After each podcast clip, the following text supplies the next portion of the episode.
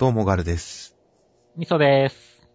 今週は週刊少年ジャンプの2014年の12号の、えージャンプを読んでいきます。ということで、えー今週は、えー新連載が1本、愛少女高山俊則先生が始まったのと、えー連載2本、8、東京23区と恋のキューピット、焼け野原仁が終了するというなかなか慌ただしい号になっていました。そうですね。なので、えー、打ち切り作品8と、えー、焼け野原仁に関する、えー打ち切り追悼企画、僕とミスさんによるたった二人の人気投票というのを各作品、二作品分収録したものと、愛少女に関する新連載感想というのは先に撮って編集してあげています。では、えー最初こちら、えー関東から表紙が愛少女新連載でした。そして、その次の作品は暗殺教室。こちらが暗殺教室の第79話。ということで、内容としましては、竹林くんが理事長に、えーみんなの前で読めと言われた原稿は、E 組がいかにひどいところであったかというのを訴えて、そこを、えー強制する、えー E 組再教育委員会というのを立ち上げたいという、そういう原稿を読まされることになりました。で、竹林くんは悩むんですが、最終的には壇上で、えー E 組は居心地がいいです。皆さんのことは尊敬してますが、僕はもう、まだ少し弱者でいいということを言って、自ら E 組に落とされるのでした。そして、そこには、えー、もう迷いない、成長した竹林くんが、火薬の勉強に勤しむ姿が見られるのでしたという展開になっていました。まあ、原稿、先週の引きとなった理事長が竹林くんに渡した原稿がどういった内容だったかというのがまず明かされました。そうですね。まあ、内容としてはわかる範囲でしたけど。思ったよりもひねりというか、意表をつく感じではなかったんですけど、うん。1ページ目がいいですよね。その内容、ひどいなんてものじゃないですからね、これ。いや、特にこう、まあ、どこから突っ込んでいいのかわからないレベルでひどいっていう。そうですね。逆にここまでいったらそれぞれ尊敬できるレベルですけどね。不純異性交友の感じもすごいですし、はい暴力性となんかもう世紀末状態ですし、そうですね。斧振るってますね。食べることにしか生きがえない肥満性と、これ一番俺ひどいなと思ったんですけど。完全に獣ですからね。いやー、変態行為、そしてコミュニケーション。はいなんだろう、これ全部ひどいんで、こんな首があったら、ほんと終わりだよねっていう。まあ終わりですね。でもイメージ上の E 組はこれですから。はいはいはいはい。いや、イメージ上でここまでひどいのが E 組だとすると、A 組の皆さんは、飛沫テストでこれに負けたって言ったら実はすごいショックだったんだと思いますねっていう。ああ、なるほど。でもまあこれくらいじゃないとやっぱ落とされるのが嫌だっていう感じにはならないですからね。まあそうですね。まあでも本当にイメージがこれだったら、まあその懲罰委員会を作るっていうのはね、その、前も、あの、理事長がなんとか作戦を練ろうってみたいな話であありましたけれども、まあ、E 組から抜け、人を抜け出して E 組を監視する組織を作るっていうのは、まあ、実に理にかなった理事長の作戦でしたねっていう。なるほど。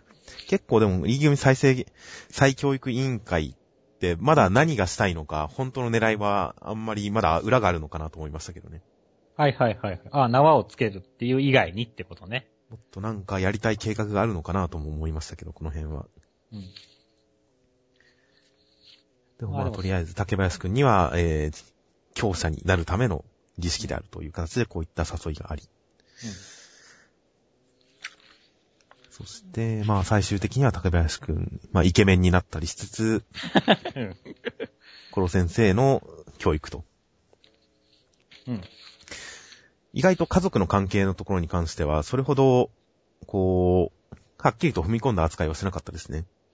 そうですね。てっきりなんか家庭問題にも絡んでくるかと思ったんですけど、まあ竹林くんがね、それだけ、まあ一学期の間も含めて元が強かったっていうことなんだと思いますけどもね。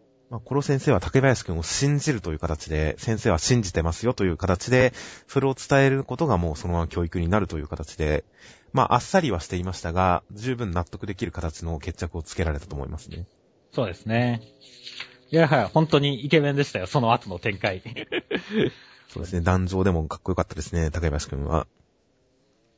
そうですねメイド喫茶の次くらいに居心地がいいですからね、E 組は。そうですね。そんなにメイド喫茶が、そんなにメイド喫茶の居心地がいいのかと思いますが。そう、そういうツッコミどころはありますけどもね。いや、本当にね、だから最終的に浅野、ね、理事長の盾を砕くっていう方向に行くわけですけれども。はいはい。まあ、この伏線は張られてましたけれども、実際ここまで小気味よく割られると結構気持ちがいいですねっていう。この割り方は本当、あの、実技が苦手な竹林くんとは思えない、うん。大変ビジュアル的にいい砕き方ですよね。そうですね。いや、てますよ。そうですね。この時の表情がすごいイケメンですよ。ただのメガネキャラじゃないっつって。ちょっとメガネがずれてちゃんと目つきが見えてるんですよね。うん。この表情の見せ方は、いや確かにちゃんとかっこよい決めポーズになってますよ、しっかりと。いいですね。ほんと、イケメンがその前は、おじゃあ、コロ先生との時はギャグになってましたけど、ここは本当にイケメンだって思いましたね、っていう。まあそうですね。コロ先生のところまあ、一応竹林くんにはそういうイケメンポテンシャルもあるっていう見せ方なのかなとは思いましたけど、うん。まあ、どう、どうなんでしょうね、これは。化粧の技術が凄すぎるのかなと思い思いましたけどね。そうですね。そして、いやーその後のね、あの、セリフもすごいイケメンでしたよっていう。あの、浅野くんに対するね、強者、怖がってるだけの人に見えたけどね、君もみんなもっていう。まあ、ここは良かったですね。うん。ここね、その、まあ、浅野くんに対してもすごい良かったです。その理事長のその後の表情を見てもね、もうしてやったりっていう感じがして、僕は本当に、結構理事長今まですごい、全然き、ね、無敵な感じでしたけど、ここでなんか一矢報いたっていうのはすごいなんか良かったですね。気持ち良かったです。そうですね。ここまできっちりと理事長の思惑を外してきたっていうのは、なかなか、まあ野球大会で勝ったりとかもしましたけれど、うん。でも、やっぱりまだなんか、理事長の想定の範囲内というか、理事長に最終的にうまく立て直されてる感じがありましたけど、でも、今回はしっかりとしてやった感があって、とても良かったですね、理事長。ここまで理事長に真っ向勝負で、えー、やってやった感がある展開っていうのはなかなか珍しかったですね。そうですね。まあ、それを竹林くんがやったっていうのも、また、なんか、あ良かったですね。ある意味では E 組で一番ダメだった竹林くんが頑張ったっていうところはね。ああ、なるほど。まあだからこそ理事長に抱き込まれそうになって、ここで反旗を翻すという展開で。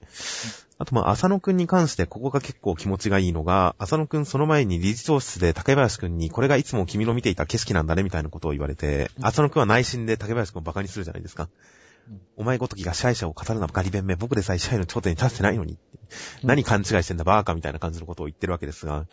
最後のところで、えー浅野くんに対して竹林くんが、僕から見た君は結局、その、怖がってるだけの人だという。うん。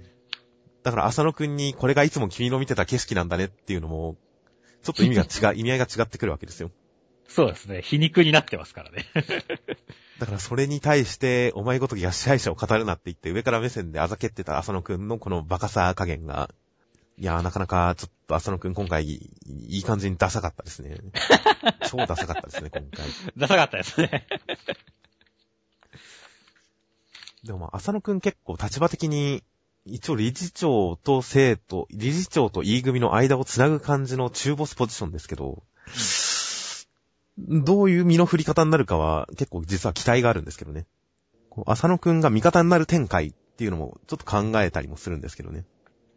そうですね。結構、まあ、そう、E 組に対する興味っていうのもちょっと出てきた感じですしね、今回ので、さらに。結構浅野くんポジションは今後の展開がどういう風に広げていくのかが結構楽しみに見てるんで、今回の竹林くんにこのダサさをさらされるっていう展開は、この浅野くんパートがかすかに一歩前進してるのかなというちょっと楽しみさがあるんですけどね。そうですね。まあ本当どういう 身の振り方というかね、動きをしてくれるかはちょっと楽しみですね。そして最終的には竹林くんが火薬のエキスパートになるということで、うん。より派手な作戦が今後で決行できるんじゃないか、暗殺が今後できるようになるんじゃないかということも楽しみになってきました。そうですね。ビジュアル的にも派手な感じでお願いしたいですね。ということで、えー今回新キャラではないですが、竹林くん掘り下げエピソード、わずか3話しか使わなかったですが、大変、えー印象的ないいエピソードになったと思います。はい。では、続きまして、トリコの第266話。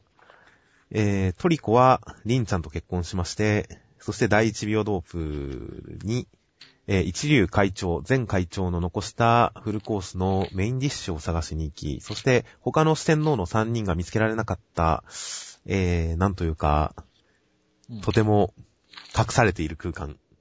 隠されている空間をトリコがその鼻で見つけ、そして会長のメインディッシュをついに見つけたかという展開になっていました。はい。ということで、えー、美食視点の残りの3人が、1年半後バージョンで登場しました。そうですね。まあ、ぶっちゃけあんま変わってないですねっていう。まあそうですね。サニーがちょっとだけ、こう、髪の毛が短くなってるかなという感じで、うん。この辺は調節できるようになったのかもしれませんね。そうですね。あとはまあ衣装チェンジ程度で。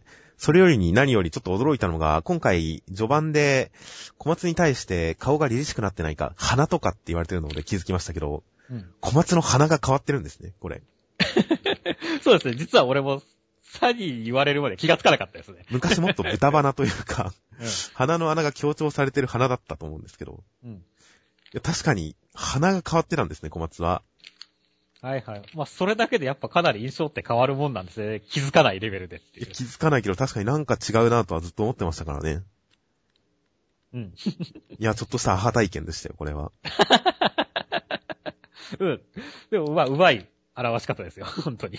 ここで指摘されなかったら永遠に気づかなかったかもしれないですよ、もしかしたら。そう。そうですね。ずっと違和感を感じたまま、なんか半年くらい経ったかもしれませんねっていう。というのも、この、ちょっと第2部開始からしばらくしてのタイミングで判明したり。はい。あとは、まあ、リンちゃんも出てきましたね。そうですね。いや、まさかの結婚ですね、これ。そうですね、結婚しますね。うん。まあ、さ、やっぱドラゴンボールをこれは最初思い出しますよねっていう。まあ、ドラゴンボールのノリですよね。うん。ドラゴンボールがちょっと変わったことをやってましたからね、やっぱり。うん。結婚しての主人公の世代交代とその失敗っていう。世代交代できなくて悟空に戻るといううん。感じのことをやってましたから。まあ、でもけ、主人公は結婚って変わってますもんね、やっぱり少年漫画だと。変わってますね。結構結婚してる作品ってないよね、他のジャンプ今。まあ、マジコとか、サムライウサギとかありましたけどね。そうですね。まあ、げ、現在進行形ではないですね、確かに。でも、確かに昔はありましたね。でも、サムライウサギとか出てきた時、やっぱりすごい、なんだろう、異特殊な感じ。そうですね。異色な感じがしましたよ、あれは。だから今回、まあトリコも結婚したってことで、まあ、異色な感じになるんですかねっていう。いや、まあ、ドラゴンボールじゃないですか、やっぱり。狙いは。ドラゴンボールのあの雰囲気を引き継ぎたくて、あえてやってるんじゃないですか、これは。はいはいはいはいはい。ああ、んということは、んある種のオマージュってことですか？そういう、その主人公の持つ雰囲気に関して、ドラゴンボールを参考に取り入れようとしてるんじゃないですか？はいはいはいはい、はい。別にそのままオマージュというのとはまた違うと思いますけど。うん。なので、別にこう、変わったでは、変わったことではありますけど、誰もやったことがないってわけではなくて、前例がある上でやってることなんじゃないかなとは思いますけどね。うん。一応、リンちゃんの見せ方に関して、まあちょっと、ボディバランスに関してはちょっと違和感はありましたけど、成長したリンちゃん。そうですね。ボディバランスとかに関しては違和感はありましたけど、でもまあ、この、その第一、人間改編のラストで感じていた人々が突然集まっててどうしたんだお前らっていうのに対する、リンちゃんが呼んでくれたっぽいんだけどどうなんだろうなっていうことに対してここでついに回答が示されましたね。そうですね。このタイミングはいいことなのかどうかはわかんないです。もっと早くて、人間改編で普通にこのこと説明してよかったんじゃないかとは思いますけどね。うん、僕もそう思いますね。でもまあ一応ここで説明したことで結婚の話にちょっと厚みをつける感じにはなったかなとは思いますね。そうですね。まあ、リンちゃんずっと頑張ったんで、結構素直にその思いが叶ったってのは嬉しいですね。はいはいはい。まあ、ただその後ちょっとサニーが突っ込んでたりしますけど、どことなく、うん、なんでしょうね。こう、まあ我々ってもうだいぶトリコと小松ってベストカップル的な扱いじゃないですか、ずっとこの漫画。ああ、はいはいはい。なんでしょうね。すごいこう、アリバイコンみたいな感じがしますね。いや、それはどうでしょう。別に、トリコは普通に倍なんじゃないですか、別に。まあだから、小松とも結婚、結婚パートナーになって、リンちゃんとも結婚するっていう。そうですよ、ちゃんと。小松が、なんでしょうね。やっぱ愛人ポジションになるのかもしれませんけど。外では小松、家ではリンちゃんなのかもしれませんが。まあでもこの流れだとどっかで小松も結婚しそうですけどもね。あー、小松も相手候補はいますからね、何人も。うん。まあ確かにその辺、まあ、ちょっと、あえてやっぱりドラゴンボールにさらに重ねるならちょっとクリリンっぽいポジションなのかもしれませんけどね。うん。ああ、18号ですね。18号的なのが出てくるのかもしれません。そうですね。そして今回はトリコの成長したトリコの能力をさらに見せつけるような展開になっていました。そうですね。これ、なんでしょうね。まあ、過去の匂いまで辿れるっていう風になってますね。これ最初見たとき、いやいやいやって思ったんですけど。なんでしょうね、こう、まあ、2、3匹くらいならわかるんですけど、その後、すごい過去まで辿れるじゃないですか。そうですね。もう年単位で昔ですね。これはもう、なんでしょうね。もまあ、絵のね、こう、説得力が、こう、すごかったんで、ちょっと納得してしまったんですけど、冷静に考えると、すごい突っ込みたかったですね。マジかよ、みたいなね。まあちょっと匂いの、いわゆる本当の正しい意味での粒子を鼻の器官が感じ取るっていう意味の匂いでは、まあ、どうなんだろうなとは思いますけど、もはやちょっとサイコメトリックになってますから。うん ただまあ、あれですよね。やっぱり物理現象が常に一方向にこう、動く、変化する。粒子とか分子が、えー変化していくというのがある規則性に従っているんであれば、うん。どんどんこう、機能法的に辿っていくことは可能かもしれませんからね。はいはいはいはいはい。ものすごい。無理やりですね。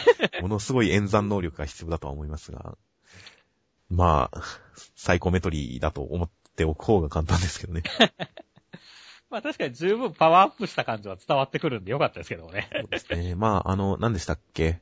黄色晩餐的な、うんもうエネルギー派的なのが出てきた時点で、ちょっと物理現象とは一線を隠してましたからね、もともとトリコは。そうですね。そういうところを突っ込むレベルではないんですよ、トリコは当に。なるほど。突っ込んだら負けたわけですね。まあでもやっぱり、ここら辺全編通して、部をまたいでのトリコの成長っていうのを見せつけてくれたのは、いい点、気持ちいい展開でしたよ。そうですね。ちょっと四天王の他の三人の格が下がりすぎな気はしましたけどね。そうですね。まあ、またどっかで格上げるようなエピソードをやってほしいですね。そうですね。そしてラストは、会長のフルコースのメインディッシュが宝箱にっていうか展開ですね。そうですね。ついに、え無限に食べれるメフルコースというのが出てくるということで、いや、それがどういった描写になるのかとか、今のこの人間界にそのフルコースがどう受け入れられるのかっていうのは、どういう描写になるかからして楽しみですね。そうですね。では、続きまして、イリーガルレアの第2話。こちらセンターカラーでした。内容としましては、えー新しく立ち上がった希少種犯罪対策課の最初の任務は、えー賞金稼ぎ的なハンターに狙われている人狼、うん。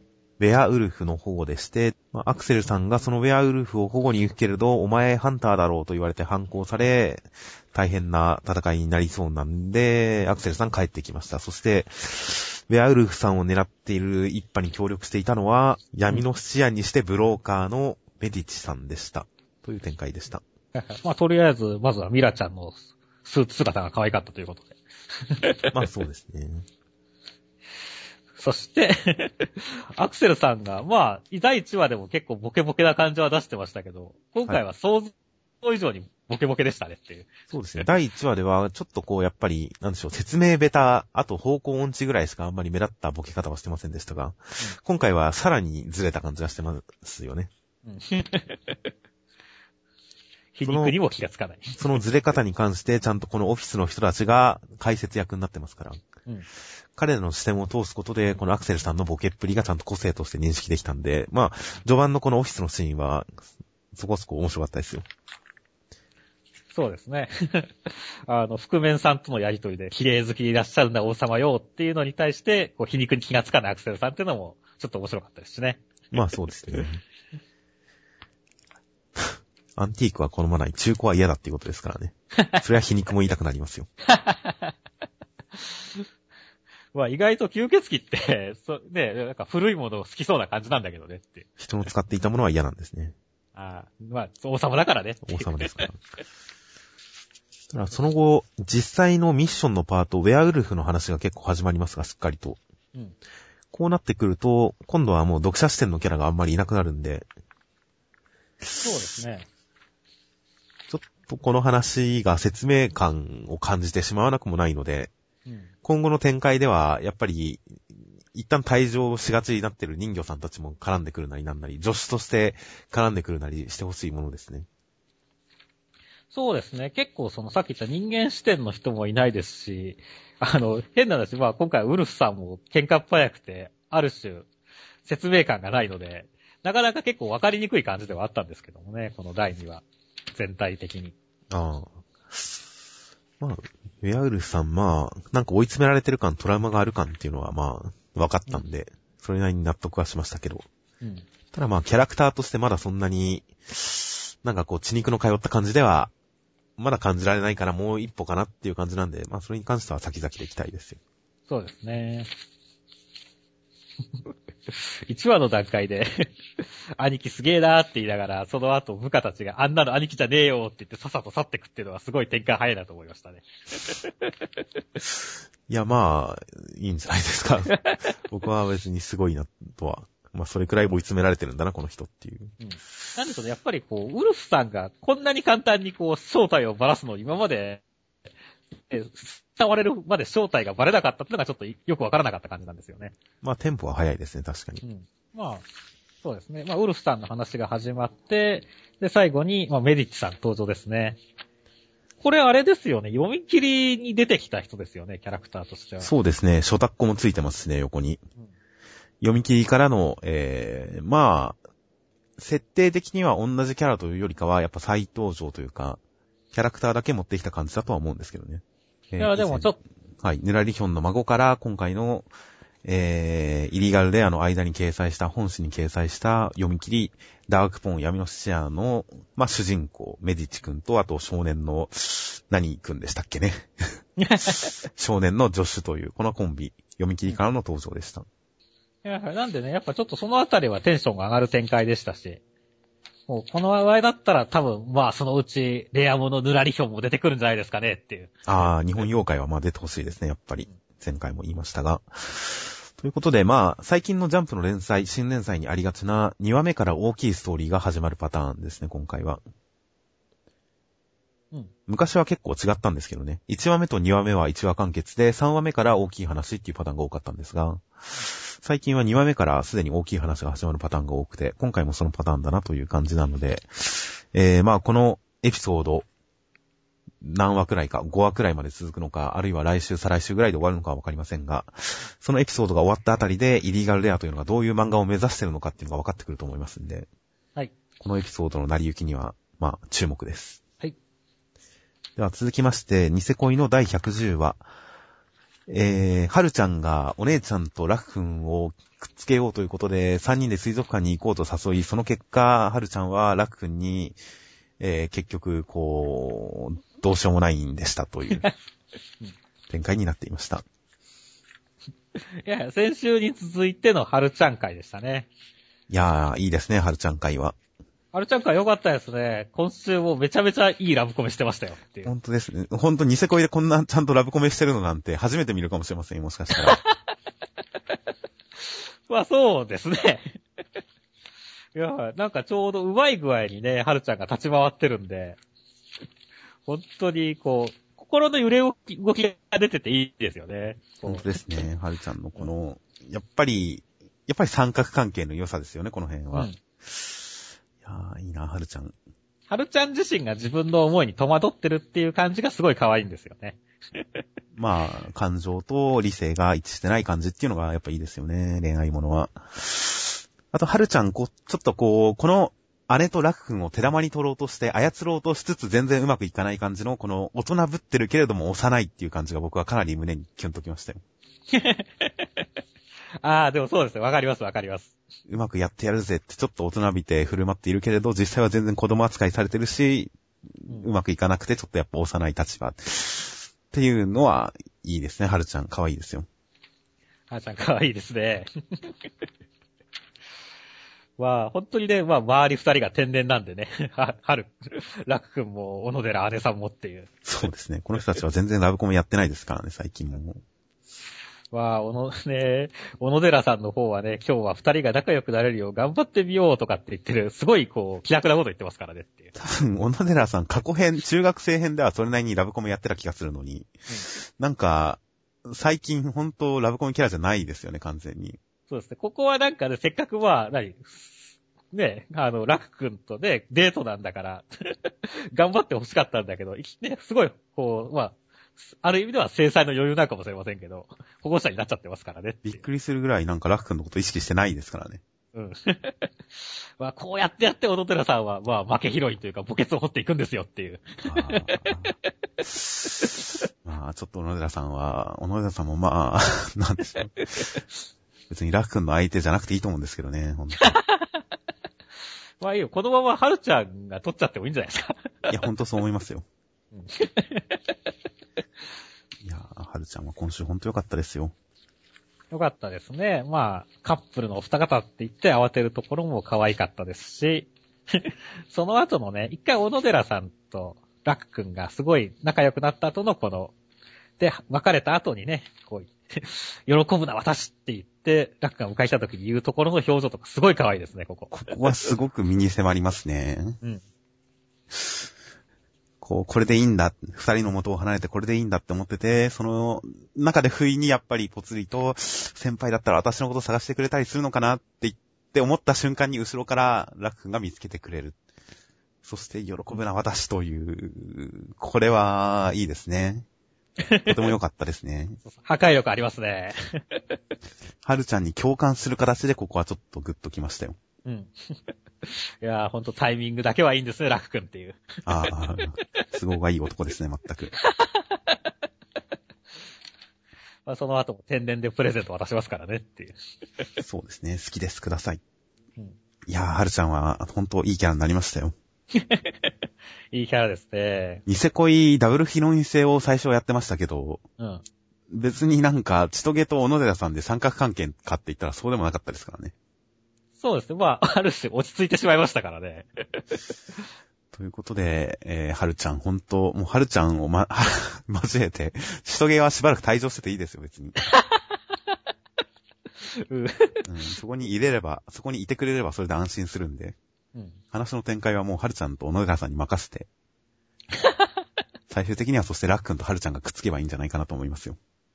そうですね。まあ、相性バッチリの二人ですからね。そうですね。ざ残念ながらもう、あの、鍵を持ってない時点でもうあれなんですけど、まあ、負けというか、まあ、ヒロインにはなれないんですけどもね。そんなの関係なく結ばれてほしいですね。うん。そして、え今回は前回も話題にしていた、ニセ恋の第2回キャラクター人気投票の感想戦が、えー作品冒頭についていました。はい。なんと今回は千葉県の Y さんの他に、えー、名指しでお礼を言われる人たちが、うん他にも2人現れていました。小野寺さんに投票した千葉県の F さん。うんルリちゃんに投票した熊本の K さん。この熊本の K さんが、ルジちゃん4位の立役者なんですね。そうですね。なぜ4位とは思いましたが、熊本人がルリちゃん大好きだったんですね。そうですね。前回からすごいアップでしたからね。なので、これを見てみると、上位1、2、3、4位の中で、1位、小野寺さんに、マリカちゃん、4位、ルリちゃんに関しては、それぞれえ強力なパトロンがいたわけですよ。うん。それを考えると、自力で勝負した千トゲは実は一番すごかったんじゃないかってことになりますからね。うん。そうですね。まあ、さ、まあ、さっきの本編の扱いはひどかったけれども、まあ、やはりメインヒロインの格なんですかね、これが。安定のメインヒロインだったんですね、実は。はがき三重視って呼ばれてますからね、コメントで。一体何秒送ったんでしょうね。この人たち、ツイッターとか始めませんかね？千葉県の Y って。全国紙に載ってる名前ですからね、ネームバリューありますよ、この人たち。そうですよ。しかも千葉県の Y さんは19位にランクインしてるんですそうなんですよ。千葉県の Y さんが人気投票19位にランクイン。コメントでも、この、えー、漫画の人気投票で読者がランクインするというジャンプの伝統あるイベントの新たな地平を切り開いてくれた Y さんの功績は計り知れないって書いてありますからね。そうだよね。いやー作者がな人気投票に入るってのはあっても、読者がってのはないからね、確かに。そうなんです。作者が入る。あとは他の漫画のキャラが入る。うんさらには他の漫画の作者が入る。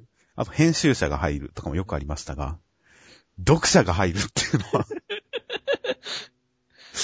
確かに新しい地平ですね、これは。新しいですね。はがき三重視、はがき三重視のユニットで投票を募ったらどうでしょう、今度は。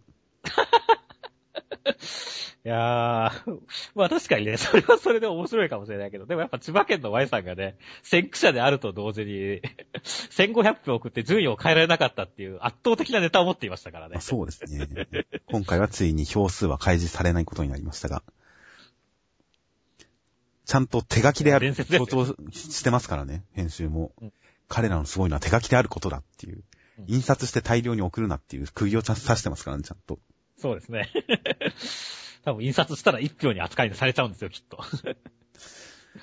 いやー、まあ、はがきさん重視、F さん、Y さん、K さん、ちゃんとこうしてキャラクターからの吹き出しでお礼を言われてますからね。いや、もう送った甲斐ありましたよねっていう。本当ですよ。もうこれは彼らにとって一生の勲章だと思いますよ。いやー、尊敬してやみませんよ。そうですね。おめでとうございます。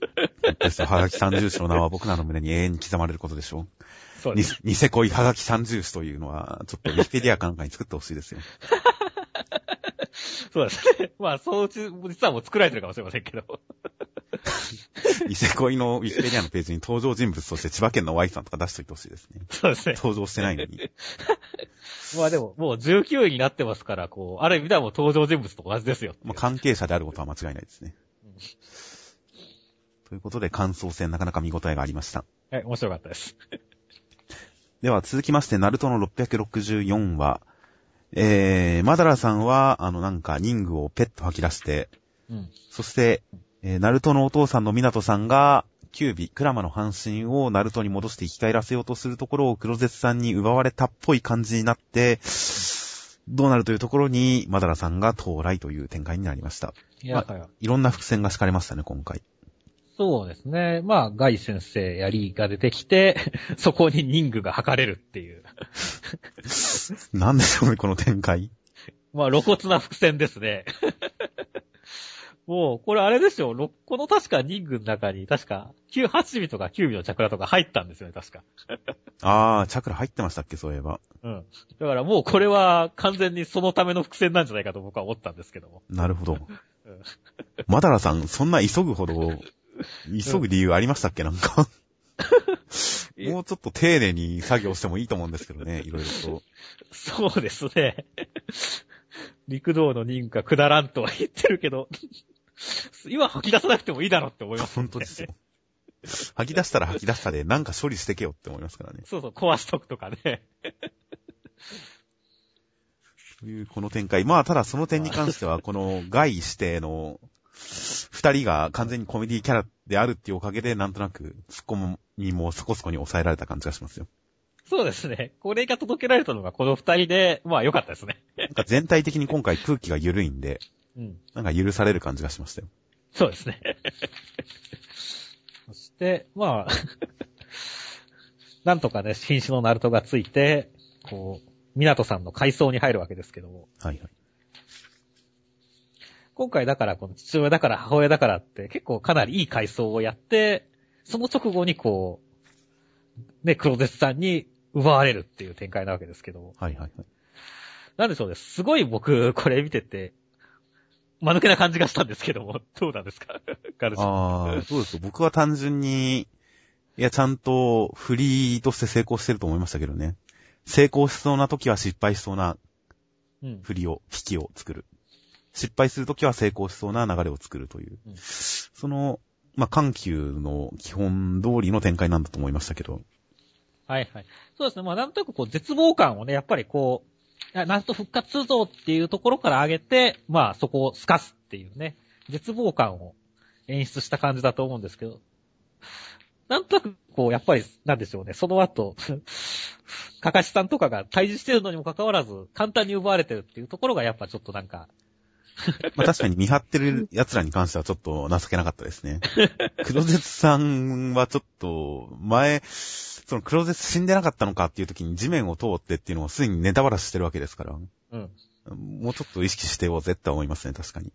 そうですね、オビトさんの時に一回こいてるだろ、かかし先生っていう。感じなんですけどもね。毎回このパターンっていうところはありますね、確かに。うん。まあ、ガーラさんが、まあ、どうなったっていうのが、すごい間抜けだったんですよね。まあ、ガーラさん知らないからしょうがないんだけどさ、クロデスさん。クロゼさんの能力に関してはそれほど分かってないんで、まあ仕方ないですよ。うん。かかし先生には気をつけててほしかったですね。まあちょっとここに、でもまあでも現実的になんか対策できたかって言われたら、まあしギリギリ僕は納得しましたよ、ここは。仕方ないかなと。まあそうですね。ということで、まあ最終的にはマダラさんが到着したということで、まあ、キュービも奪われ、マダラさんも到着したということで、結構いきなりここでもう最終決戦が始まってもおかしくない感じですね。そうですね。ただまあこっちは全然、ナルト側の方は全然ボロボロ状態なんですけどもね。誰一人まともに戦えないですからね。うん。うん、まあこの、ここで、今週なぜか一回緩い空気を挟みましたから。うん。思ったよりも緩くなりましたから、まあ、ここで次いきなりこう、結構厳しい戦いが始まりそうだっていうラストの引きは、まあ楽しみでしたよ。そうですね。ちゃんとまあ、またださん自分で落としたけど自分で最後締めましたからね。まあそうですね、ちゃんと。ということで来週とても楽しみです。